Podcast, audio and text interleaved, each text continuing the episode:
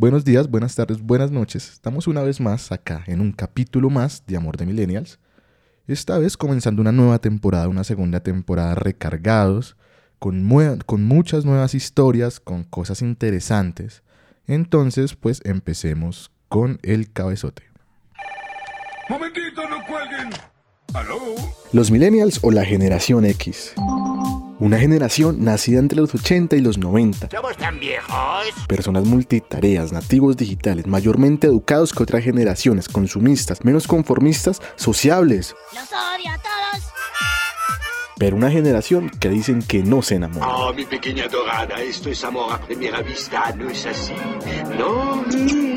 Por esto vamos a contarles que esto no es como lo pintan. La base de datos de virus ha sido actualizada. Bienvenidos a Amor de Millennials. Oye, tranquilo viejo. Porque aunque no lo crean, nosotros también nos enamoramos.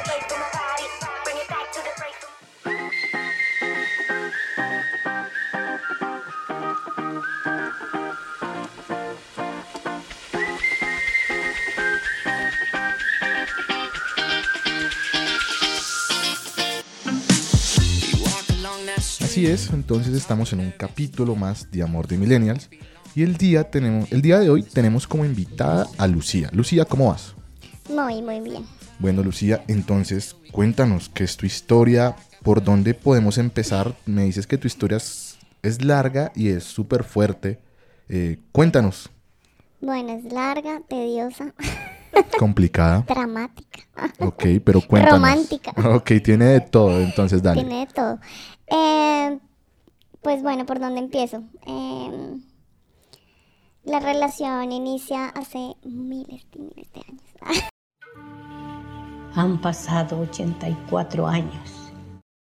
¿Fue, fue una relación muy larga? Una relación súper larga, eh, de más o menos 11 años. Un buen tiempo. Con más o menos cuatro rupturas, pues digamos como fuertes, como para no contar eh, tanto y resumirla. Em, oye, oye, despacio, cerebrito. Pero no, pues empecemos, como se dice, desde el principio. ¿Cómo se conocieron? ¿De dónde? ¿Cómo se dio todo? Bueno, empezamos por redes sociales. Nosotros éramos conocidos del colegio, pues de chiquitos, infancia, adolescencia. No de la misma edad, él es menor.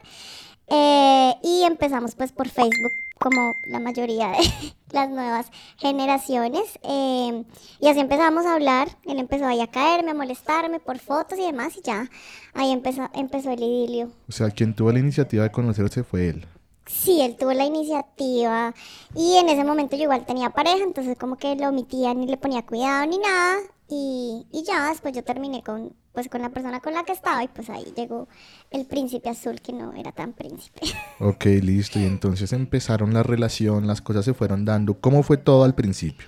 No, pues al principio hermoso, él es una persona muy eh, caballerosa, muy empática, servicial, entonces pues te ponía tapete rojo, te subía, te llevaba, las sorpresas, todo muy romántico, entonces pues ahí todo digamos que cursa entre lo normal, sin embargo, pues la mayoría de personas no se dedican tanto a los otros como él lo hacía conmigo. La mayoría de personas son normales. él se excedía en eso, pero pues obviamente para uno chiquita, inmadura y demás, pues obviamente eso era pues el man perfecto. O sea, claro, él te tenía esos detalles que nunca nadie te los había dado. Y entonces tú dijiste, este es el man, eh, o la persona que venía buscando hace mucho tiempo. Esa era una cosa de, es una persona que en cuanto a sus detalles es como si es de otro mundo, ¿no? Entonces, porque es demasiado atento, demasiado tallista, demasiado. Entonces, pues sí, sí, sí, sí, ahí ya me involucré sentimentalmente.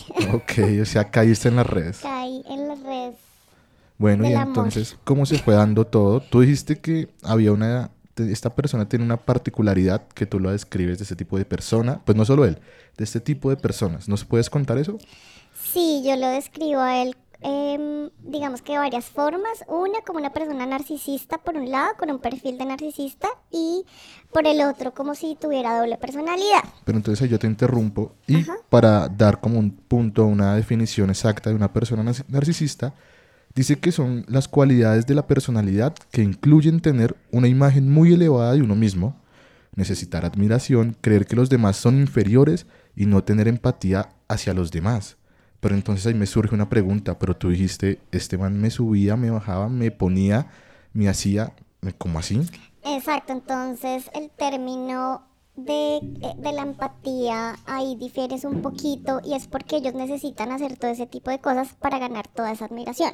Entonces me muestro como no soy para poder ganar y tener una persona en mis manos, básicamente. Entonces ellos también se alimentan, o ese tipo de personalidades, se alimentan de personas que no estén emocionalmente estables, eh, a nivel espiritual también, como que no logren captar que todo eso no es como tan real. Ok, dale, dale. Entonces, bueno, listo. Entonces, súper bien. ¿Cuánto tiempo duraron bien? Eh, ocho meses. o sea, los primeros Los ocho, meses, primeros meses de fueron, la relación fueron mágicos. Mágicos hasta que pues empecé a descubrir esa faceta. Tú nos contabas ahorita, antes de empezar a grabar, que descubriste algo que muchas personas no perdonarían, pero entonces no. Yo quiero escucharlo de tu voz. ¿Qué fue lo que descubriste? Entonces estábamos en una actividad hermosa que salir de viaje cerca a Bogotá, plan familiar porque él iba con su familia, trago y trago, no sé qué, toma mi celular, pon música, toma mi celular, pon música, medianoche y le llega un mensaje de una chica y yo tenía su celular en las manos, pues uno que hace, No, sí. abrirlo de una. Entonces pues lo abrí y caos porque él estaba escribiendo mientras estaba conmigo, que la estaba pensando, no sé qué, si sé más.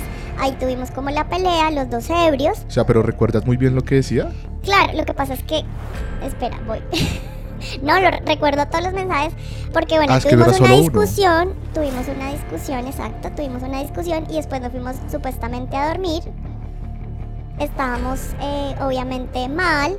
Él dejó su celular en la habitación, se fue después a dormir a otra habitación eh, y dejó el celular ahí. Pues yo qué hice, pues cogerlo. Pero entonces me imagino que tú súper incómoda porque primero lo que dices, vas con la familia de ellos, de él. Bueno, pasa todo esto, pero ¿cómo así? O sea, no era solo una persona, habían más personas o más chats con otras personas. Sí, entonces cuando él se fue de habitación, eh, yo me quedé a dormir sola, obviamente llorando, devastada porque mi príncipe azul se me había derrumbado. Estaba ebria, entonces Peor. pues peor aún. Eh, y me empecé como a acomodar en la cama cuando, ay, me encuentro el celular debajo de la almohada. Ay, sorpresa. Y yo, ¡ah! pues ya tenía su clave. No me acuerdo porque ya tenía su clave, bueno, no sé. Y, en fin, revisé y cuando vi eran como siete, ocho mujeres, pues yo no soy boba, pues que hice tomarle pantallazos a todo y mandármelas en un correo. Guash. Porque estaba segura que él me iba a negar todo. Todo, sí, claro, tú dijiste, tengo que tener todo. pruebas de esto. Tengo que tener pruebas de esto. Y obviamente pues fue terrible, no dormí nada. O sea, se me pasó la borrachera y al otro día pues obviamente le dije al man como... Y seguíamos en plan familiar. Le dije como, oye, tú tenías muchas conversaciones con muchas chicas, no sé qué, no me parece. Y él, estábamos en plan en la piscina, no sé qué, pues de reabeja, se volvió a la habitación a borrar todo. Todo su celular, pero él no sabía que yo tenía Sí, todos ya, los pantallazos. Ya, para qué, o sea, ya O sea, para qué. tomen apunte, no mentiras, no revisen los celulares, empecemos por ahí. No, bueno, y ahorita eso, Eso es no ilegal, hace, ¿no? eso no es ilegal, en este momento es ilegal. Bueno, me pueden estar demandando. no, no, no, pues, te- pero te No, entiendo. mentira. No, ya no lo hago porque eso es información personal de cada persona y uno debe confiar mucho en su pareja, pero pues en ese momento yo vi un mensaje y pues eso me dio pie como para, para revisar pues todo lo demás y no. No, no, y te entiendo que lo hayas hecho, o sea, bueno. ¿Qué no, no, te iba a preguntar yo a ti, ¿tú no pensaste en irte? O sea, yo me pongo en esa situación, veo que mi novia está coqueteando como con otros manes. No, yo le digo, oye, mira, te encontré esto, hasta luego, me voy. Sí, yo sí pensé en irme, pero creo que emocionalmente estaba...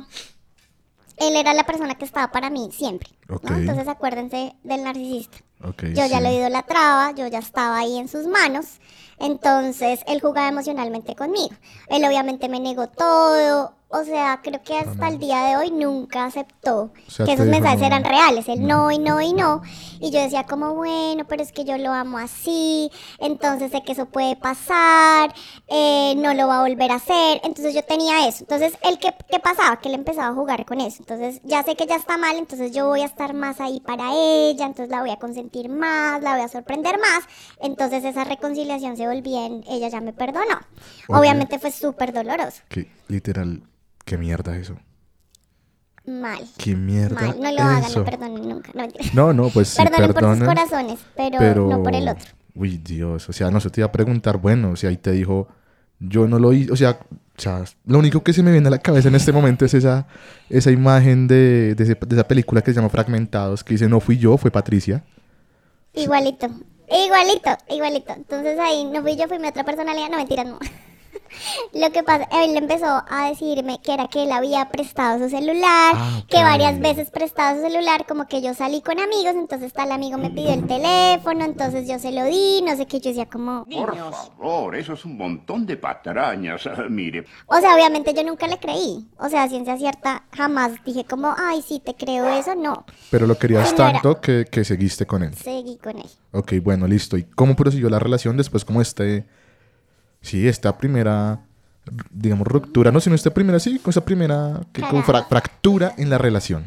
Sí, pues ahí pues fue bastante duro, pero entonces lo mismo, que hacer la persona narcisista, uno no lo iba a aceptar porque era quedar mal él en su imaginario de soy lo máximo.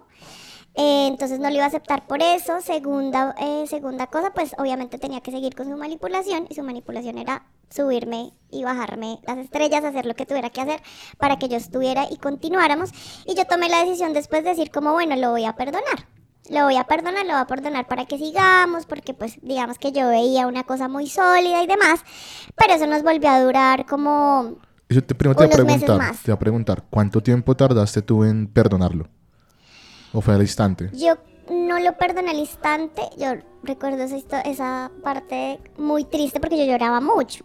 Aparte, pues sí, yo tengo depresión de ansiedad, entonces pues eso hacía que yo me sintiera muy, muy mal. Las personas narcisistas necesitan también de alimentarse de eso para, como está uno tan vulnerable, pues poderse aprovechar. Entonces, yo no lo perdoné inmediato, pero pues sí, pues digamos que él ya después me decía como, bueno, lo vamos a intentar, medio su manipulación, o lo intentamos bien y nos perdonamos y lo, hacemos bien, o no seguimos. Entonces, pues, me pones a elegir. Uy, claro, porque mira, mira que este man te está diciendo ahí y yo creo que todos hemos jugado estos dos papeles de decir, mire, yo quiero, pero es que la que usted es la que no quiere. Entonces, pues si se acaba esto es culpa suya, no mía. Entonces, intentémoslo, pero intentémoslo, ahí te dijo él, con mis condiciones. Con mis condiciones. Y pues uno sensiblito, vulnerable, Y- buscando, digamos que nunca había tenido como un referente de una persona tan cercana y que me apoyara en todos los aspectos de mi vida, entonces pues bueno, y eso que era empezando la relación, entonces pues bueno, ahí seguimos, el man súper juicioso, obviamente porque tenía que mostrarse de esa manera, así no lo fuera, porque pues digamos que tú puedes hacer y deshacer en el día. Si estás en tu trabajo, salir a almorzar, comerte con alguien, lo que sea durante tu jornada laboral, faltar al trabajo. Entonces, también muchos de esos mensajes eran así como estoy en la oficina y resulta que llegaba una vieja a la oficina. Ok. Vainas así. Y obviamente yo sabía que iban a hacer la oficina porque yo también había ido a su oficina cuando no había nadie más. Entonces, pues, ¿sí me entiendes? Él podía hacer y tenía muchos momentos para poder hacer sus cosas, pero pues obviamente él no las iba a aceptar. Entonces, bueno, ahí yo lo perdoné y demás. Em, pero obviamente pues empezó la inseguridad que yo no tenía antes. Claro, me imagino. celos. Digamos, lo acabaste de decir. Yo ya sabía lo que pasaba en la oficina. Y ya habías tenido un precedente de que viste algo. Entonces, claro, él te decía, me voy a trabajar. Y tú decías, "Mm, de eso te creo la mitad. Y eso. Y aún así, digamos que él como para mostrar y para que yo volviera como a tener esa confianza, me mandaba fotos, o sea, ese era el man rejuicioso.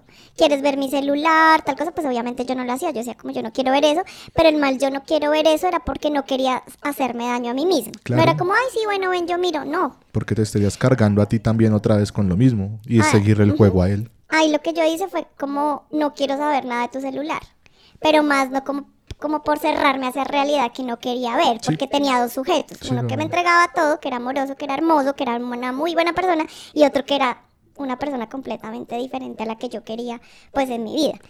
Y bueno, te iba a preguntar, listo. Pasó eso, se reconciliaron. Todo volvió a una normalidad. Ya cambian ciertas cosas. Ya tú dijiste, ya no quiero su celular, ya no quiero nada. Bueno, ¿cuánto tiempo duraron así bien, entre comillas? Porque me imagino que no fue bien. Eh, es que yo creo que duramos yo como un año más o menos después de eso, medianamente bien. No, pues bien, digamos que también pues teníamos como peleas precisamente por eso. Yo no, antes me sentía re segura si salía con su parche de amigos, después de eso ya no. Entonces teníamos bastante conflicto pues ahí con, con él por ese por ese, por, en esos momentos. Eh, y pues claro, ahí viene otra vez la ruptura de como igual, es que tú eres, eh, tú no estás súper insegura de nosotros, tú no confías en mí, entonces mejor terminemos, pero tú eres el amor de mi vida y yo convencidísima de eso, pues convencidísima de eso fue que terminamos, fue la pertusa de mi vida, que era la primera. Ok, listo. Y dices que viene la primera ruptura fuerte, una tusa tremenda. ¿Cuánto tiempo duraron separados en ese momento? En ese momento duramos separados ocho meses. Pues separados entre comillas, porque entonces lo mismo, su manipulación. Resulta que él ya estaba saliendo con otra persona cuando nosotros terminamos. Ok, o sea, él ya tenía su plan B. Y él ya tenía su plan B, su plan C, su plan C. ¿Te acuerdas de que habían muchos mensajes? Sí, era- O eran sea, siete. Eran siete. Era, no, siete y si te digo más. Todavía debo tener esas pantallas. Uy, no, borra eso. no, yo no borro nada. Estoy, tengo miedo, tengo miedo. Entonces, pues bueno, ya tenía otra persona, pero en medio de que estaba con esa persona, entonces supuestamente limitamos todo tipo de contacto, bloqueados por todo lado, además bloqueados para que él, por ejemplo, pudiera subir su foto de perfil de WhatsApp con otra chica, con la otra chica. Pero digamos, si te enterabas, no sé, foto de perfil de WhatsApp con otra chica, ¿te enterabas porque tú buscabas o porque otra Mm, persona me te decía? porque otra persona me decía. Uy, yo o que- amigos cercanos o, o gente que no sabía cómo la situación. Era como, mira, le acabo de subir esta foto en Facebook, como así, no sabe que ustedes lo están. Obviamente muchas personas lo hacían sin, Sin mala querer, intención. claro. Pero pues yo decía como, oye, gracias, pero no quiero saber nada. Ya. Eh, pero eso también me sirvió porque antes de que yo me enterara que estaba ya formalmente saliendo con alguien, él me seguía buscando. Me seguía buscando como nos teníamos limitadas redes y demás, pero me mandaba correos. Y me mandaba correos de cosas emocionales. De cosas como, no sé, mi hija te extraña, eh, Uy, no. cosas que nos vincularan a los Eso dos. No, no es por nada, pero es caer muy bajo. O sea, meter ya a la hija, o sea, eso, eso no va. Eso, eso no va. Eso no va. Entonces ahí cursó un poco de cosas donde yo me veía con él, pasaban mil cosas, súper amoroso. Cuando nos despedíamos, él lloraba como si realmente se le hubiera muerto alguien. No sé, era demasiado sentimental que yo decía, o sea, y yo lo abrazaba, yo sentía que su corazón se salía. Entonces yo decía como, marica, este man sí me quiere, este man sí me ama. Pero entonces en medio de eso era pura manipulación. O sea, no era, no era otra cosa. Y adicional estaba saliendo con otra persona. Y claro, puede ser que se, vea, se veía contigo, te hacía el espectáculo y, pues no sé, a la vuelta de la esquina le estaba esperando la otra vieja. Exacto, así era, así era. Pero entonces muchas veces nos veíamos, yo no sabía, ya después me enteré que estaba saliendo con ella, obviamente él me lo negaba, si sé más, bueno, etcétera. Hasta que, bueno, yo cumplí años, me llevó a su hija porque él sabía que el lazo con ella era muy lindo. Eh, cumplí años, teníamos un evento, una fundación donde eh, nosotros estábamos, sobre todo yo. Llevó a su hija, pues obviamente yo muriéndome de amor, o sea, como acá hay algo, no sé qué. Y a los días me mandaron como una foto, también alguien conocido, no, ni recuerdo ya cómo fue. Y pues resulta que él sí efectivamente estaba saliendo con la vieja. Ya llevaban, imagínate, siete meses, seis meses, ocho meses más o menos. Em, y una amiga se contactó con la vieja. Le dijo como, mira, ellos siguen saliendo, está con su exnovio. Luego la vieja me contactó. La chica con la que salía. Pero la chica con la que salía obviamente uno no juzga como las personas, sino obviamente voy a contar lo que ella decía, pero la vieja era cagada de la risa. ¿En Yo hablé con serio? ella por teléfono y era cagadísima de la risa diciendo como, ay, el que no corre vuela, jajaja, no sé qué. Yo le contaba así con todo mi sufrimiento y mi corazón como, y es que me llevó a su hija a mi cumpleaños y yo estaba muy emocionada y me siento súper mal y la vieja se reía. At- Decía como, es que yo no quiero ser madrastra. O sea, ella se reía de la situación. Y yo, marica, con toda mi vulnerabilidad. Y yo decía Y como, tú, sí. de puta. O sea, tú, tú le abrías el corazón a ella y contabas lo que pasaba y esta vieja hacía eso, Dios. Sí, digamos que ya en un momento sí fue como... Ella hizo que nosotros nos encontramos. O sea, tipo, O sea, los tres. los tres. Aquí viene lo bueno, jóvenes. Entonces me dijo, yo quedé de verme con él este sábado en tal parte. Yo verme con él este sábado en tal centro comercial. Veámonos ahí, tú llegas, no sé qué, y lo confrontamos. Claro, y mucha gente dice, hay que hacerlo, hay que llegar y bueno, vamos a afrontar a ver qué es lo que pasa. Y bueno, ¿cómo fue ese encuentro? No, pues fue terrible. O sea, empezando porque, claro, yo ya empecé a ver más o menos, pues, digamos que hacía grandes rasgos quién era ella. Porque pues ella se burlaba de la situación, a ella no le importaba cero el man, nada que ver. Eh, lo único que me decía, ay, es que estoy preocupado porque le presté una plata, no sé qué, será que si me paga, eso era lo único que a ella le importaba, el resto le valía huevo. Entonces nos vimos, la vieja se veía súper mayor que yo. Eh, bueno, pues no, ella no era mayor, solo se veía muy mayor. se veía mayor que yo, ella pues sí, como con otra visión como de las relaciones y todo, porque pues igual si tú estás saliendo con alguien, ¿cómo te vas a reír de eso? Pues, no Sí, sé, no. siento que si uno sale con alguien es como, uy, me está haciendo daño también, o ella le valía agua. Entonces, bueno, llegó el día, yo seguía hablando como esos días con ella y la vieja estaba supremamente emocionada de que nos íbamos a ver. O sea, o sea para, él- para ella eso era lo mejor que le podía pasar. Para ella era así, sí, ¿dónde va? ¿Dónde viene? No sé qué, ya lo tengo acá, ya nos encontramos, estamos en McDonald's, ahora vamos a ir a tal lado, no sé qué. Bueno, y yo pues obviamente súper asustada, deprimida, ni siquiera había comido bien todos esos días, ni dormido bien, o sea, bueno, horrible. Y eh, pues llegó el momento, un amigo me llevó y ese amigo tenía una empresa de cosas de tecnología y el man me dio una cosa para grabar. Ok, o ¿Por sea, qué? Ni idea, yo sí, no me sí, acuerdo. sí. No me acuerdo por qué. Pero el man me dio un dispositivo pequeñito que para grabar, no sé qué, yo lo llevaba ahí. Y pues nada, yo llegué al lugar, ellos estaban en un café bar, se estaba tomando un whisky y ella mm, creo que tenía un vaso con agua. Eh, ya se imaginarán qué pasó con ese vaso con agua. o dónde resultó. Entonces, bueno, yo llegué ahí. Bueno, pero espera, espera. ¿A quién se lo lanzaste? ¿A ella o a él? Ok. Espera, espera. Entonces yo llegué ahí, obviamente me senté y ella, cuando yo le dije que ya había llegado, ella empezó a hablarle a él, a decirle como, oye, tú estás saliendo con tu exnovia o has salido con ella mientras salimos, no sé que obviamente el mal le negó todo. Ella ya sabía que sí, porque yo le había mandado pantallazos de nuestras conversaciones, de las veces que nos habíamos visto, bueno, todo. Pues obviamente el man, en ese momento que hizo, irse para el lado de ella, a decirle como, y ella qué hace acá, no le creas a ella, ella está loca, o sea, yo era la loca, ok. me estaba inventando todo. Eh, y la vieja lo único que hizo fue como, como que lo miraba y como dijo como que yo me metí en una relación que no debe haberme metido. Y dijo como, pero si es que ella es una niña. O sea, ella ve, me veía a mí pues porque Como yo me veo muy joven. Como ella diciendo como, te estás metiendo es con una niña, yo soy una adulta. Y yo como, luego es que usted cuántos años tiene. Entonces me dijo la de le dije, sí, yo también tengo lo mismo. Como, pues si usted se ve vieja, ah. Pero no obviamente en ese momento el rollo no era con ella. O sea, ella sí se metió en la relación, si era la... Ella estaba en los mensajes de hacía un año antes, o un año y ocho meses antes, donde el man le decía, es que yo tengo novia, pero tú a mí me gustas, me encantas, no sé qué. O sea, la vieja ya sabía que el man era así. O sea, ella Entonces, sabía tu existencia. ella sabía mi existencia, claro. Yo creo que cuando ellos empezaron a salir, o el man la convenció de que ya no salía conmigo, de que ya no seguía conmigo, y efectivamente pues terminamos, salió con ella. Eh, y bueno, ahí eh, fue como la, la discusión, ella dijo como yo no tengo nada que hacer acá, ustedes tienen que hablar y solucionar sus cosas, pues por el lado de la vieja bien. Sí. Pero entonces, ¿cuál fue el problema? Que el man iba a salir detrás de ella, a correr detrás de ella. Y pues yo obviamente yo como, ¿qué está pasando aquí? Cogí ese vaso sin más ni más y se lo mandé en la cara. Obviamente lo lavé todo. Yo como, ¿usted qué le pasa? O sea, fue cuestión de segundos, yo no soy agresiva. Oye, pero, Y pero, cogí. o sea, a ver, se- hubiera sido chévere estar en ese lugar de espectador. Claro, yo creo que todo el mundo quedó como, ¿qué? Entonces, bueno, yo dije, yo no me voy a quedar ahí con el man, el man empezó a pagar la cuenta, yo le decía como, ¿tú por qué me haces esto?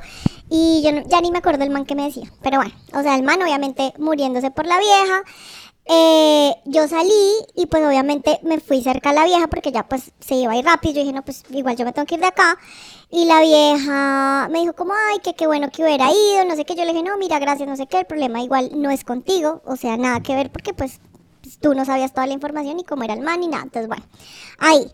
Entonces el man siguió corriendo, después pagó la cuenta, nos buscó, pero pues obviamente no me iba a buscar a mí, sino iba a buscar a la vieja. Y la vieja le dijo, yo no yo tengo nada que ver con usted, cogió un taxi.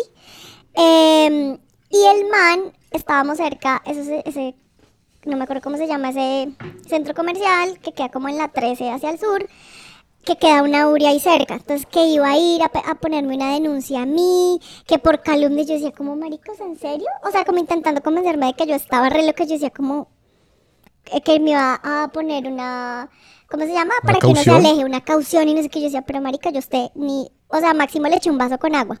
Entonces yo, bueno, ahí en medio de eso, no sé qué, yo me fui para mi casa, obviamente destrozada, destruida. Desde ahí duramos, o sea, en todos esos ocho meses, aproximadamente no habíamos eh, perdido el contacto de alguna manera. Ahí sí duramos como dos o tres meses, cero contacto, cero contacto. Y apareció un 24 de diciembre. Apareció en una fecha especial, pero, pero bueno, yo digo ahí, no sé, si a mí me llega a pasar eso, esperemos que no. Pero, ¿por vol- Bueno, no, te entiendo, o sea, yo diría por qué volverle a hablar, pero si es la persona que uno quiere y vuelve a aparecer, y vuelve a aparecer un 24 de diciembre, que es una fecha especial, uno dirá, bueno, hablemosle. Igual no fue como hablemosle, él me tuvo que llamar de un teléfono X. X de la calle, porque pues yo tenía su número bloqueado. Y yo ya estaba superando la situación. Tanto que a mí me dio, obviamente yo no quería hacerlo, pero fue como una expresión que se me salió y fue empezarme a reír. Yo como, este man me está llamando, y yo cagada de la risa del man, pero pues obviamente le estaba dejando toda su vulnerabilidad en el piso, porque pues acuérdense que él es un, él es el más, el putas, Él es el puto jefe, el puto amo, es el que más sabe del mundo. Entonces, pues, obviamente estaba dejando todo ahí. Eh, y bueno, no solo que cómo estaba, que no sé qué, que me deseaba feliz Navidad. Yo como, ¿y este man qué? Ahí, eh, después volvimos a hablar. Ay, no, mentiras, ¿eso cómo fue? No, mentiras, eso estoy hablando de otra ruptura. Ok, o sea, te- te Esa fue adelantaste, otra ruptura. te adelantaste, Sí, de la del entonces. 24 de diciembre. Entonces, en esa, después él me empezó a buscar, tanto así que habló con mi familia, habló con mis papás, porque pues obviamente tenía que volver a mostrarse como un ser íntegro. Entonces Qué habló con mis papás a pedirles persona, ¿en disculpas, que iba a salir con otra persona, bueno, cosas así y yo pues volví con él. Ahí volvimos, otra vez el idilio como por un año. Ahí mi pregunta es, ¿tu familia, ¿tu familia intercedió por él? ¿O te decían como, oye, Lucía, háblale, arreglen las cosas? Sí, digamos que ahí pues claro, el imaginario de la que era loca, impulsiva y demás pues es de uno, Ujú. ¿sí? Entonces pues él como se mostraba frente a todo el mundo como un ser humano excepcional, pues obviamente él tenía barra. Y la barra era como mi mamá, hasta mi mamá, es que usted es muy de mal genio, es que usted le habla feo, no sé qué, yo era como... Pero pues obviamente yo no iba a llegar a contarles todo. O sea, no era como, ay, sí, es que me puso los cachos, es que estaba con una vieja, es que pasó esto y esto, no. Yo vivía mi tusa con mis amigos y ya. O sea, yo a mi familia no la involucraba porque sabía que era un dolor adicional para ellos. Pero pues obviamente eso también hacía que él tuviera barra, porque pues él era un hombre que se mostraba así. Entonces, bueno, ahí tenía su barra, ahí volvimos, hay partes de la historia ahí que ya son como medio difusas. Em, y eh, pues obviamente el súper arrepentido, que había estado con esa vieja, era porque no podía olvidarse de mí. ¿Qué? Y la vieja, lo peor de todo, es que ellos después de ese encuentro siguieron saliendo. Ellos fueron a un matrimonio de nuestros mejores amigos, así súper cercanos. Eh, y ella estuvo en ese matrimonio, pero trataba de remar al man y el man ahí. La vieja se siguiera burlando del man. La vieja yo creo que estaba esperando que, la- que él le pagara como una plata que le debía y ya. O sea, ya no tenía ningún interés ahí del man. Pero, pero, qué loco, o sea, literal, el man decirte como, es que, es que no estuve con usted, me consiguió otra vieja porque, porque me hacía falta usted, eso es como... Lo que pasa es que el man es dependiente. Ok, de otras personas y de que otras personas también lo idolatren y de no estar solo. Entonces, en todos esos años, las veces que terminábamos, él nunca estaba solo. Y realmente la fecha, la última vez que terminamos, sí, no ha estado solo. Ya tiene otra pareja, o sea, nunca se permite como ese tiempo estar solo porque está dependiente de otras personas. Entonces, una dependencia, en este caso, pues la dependencia igual también era mutua. Yo, obviamente, si estaba sola, pues salía con gente cuando no estaba con él, pero como que otra vez volvía, el ser maravilloso, intentémoslo, entonces ahí sí pedía disculpas, ahí sí aceptaba que la había cagado, lloraba, otras me volvía y me bajaba al cielo. Tanto que algunas veces como, bueno, veámonos, nos veíamos y se ponía a llorar en el carro terrible. O sea, realmente sus como síntomas físicos de esa tristeza eran demasiado notables. No era como el drama de, ay, me pongo a llorar y como que ni más sale no era... gra-". No, o sea, realmente todo era muy palpable, o sea, su corazón a mil, su sudoración en las manos, o sea, yo decía, el man realmente está mal.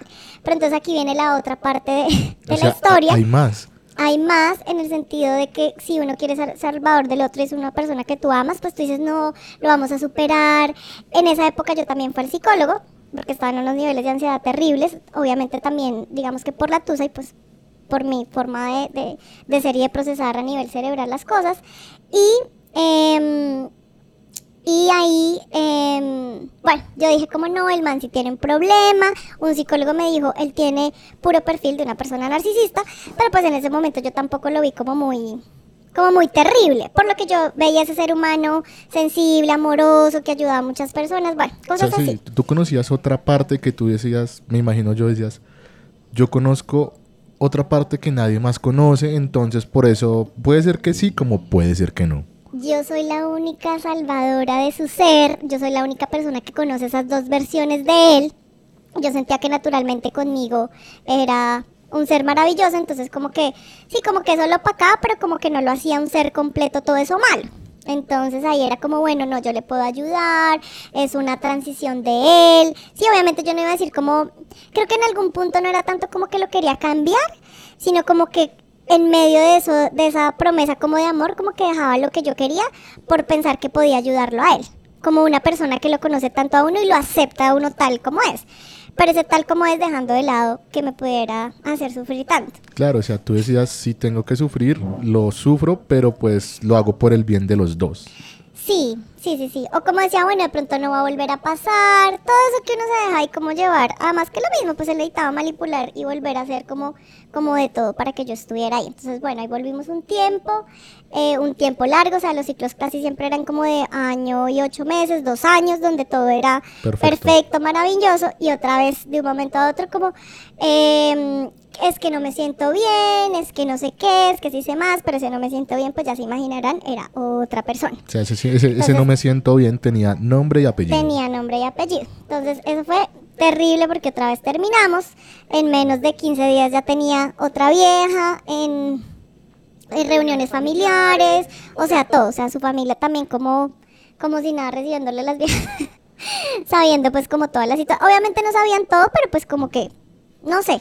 Mira, mira que me he dado cuenta de, de las historias que tuvimos en la primera temporada, de que muchos familiares son muy, ¿cómo lo llamamos así? Muy permisivos, ¿no?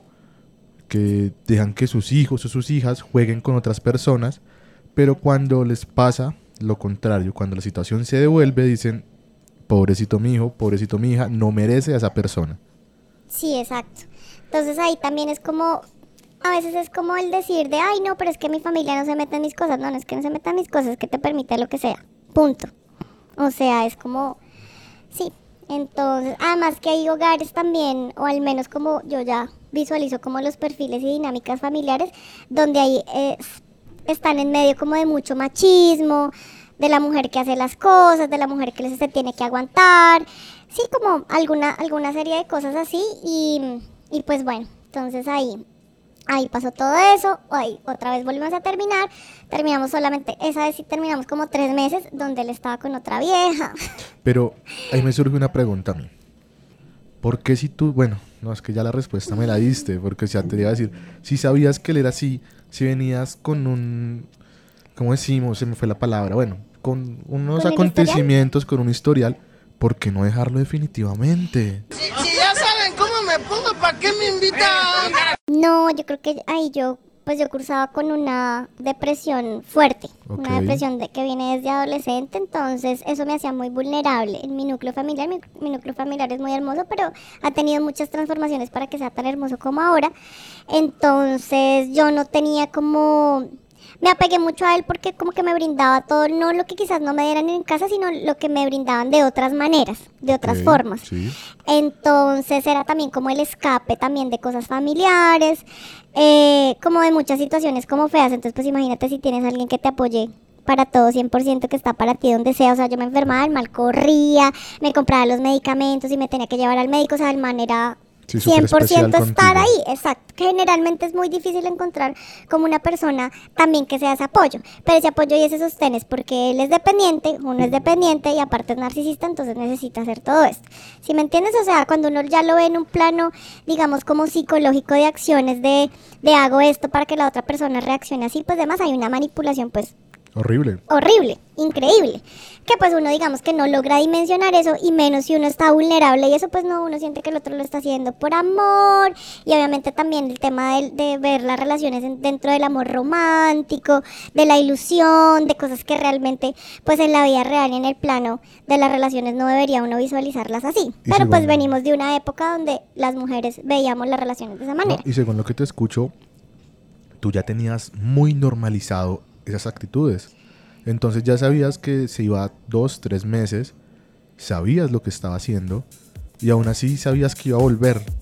Exacto, entonces se volvía como un círculo vicioso. Entonces el círculo de va, vuelve. Yo obviamente no era que dijera como, ay, sí, tiene amantes, qué chévere, ya se lo permito. Y que siga como si nada, novio no. Pero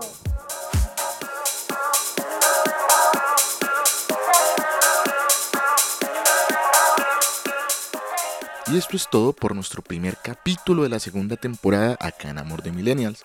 Les agradecemos por haber llegado hasta este punto del episodio y recordarles que nos pueden seguir en Instagram en la cuenta arroba amor la letra de millennials y también en- tendrán pues información sobre cada uno de nuestros capítulos en la cuenta de la Agencia Central de Noticias de la Universidad Central.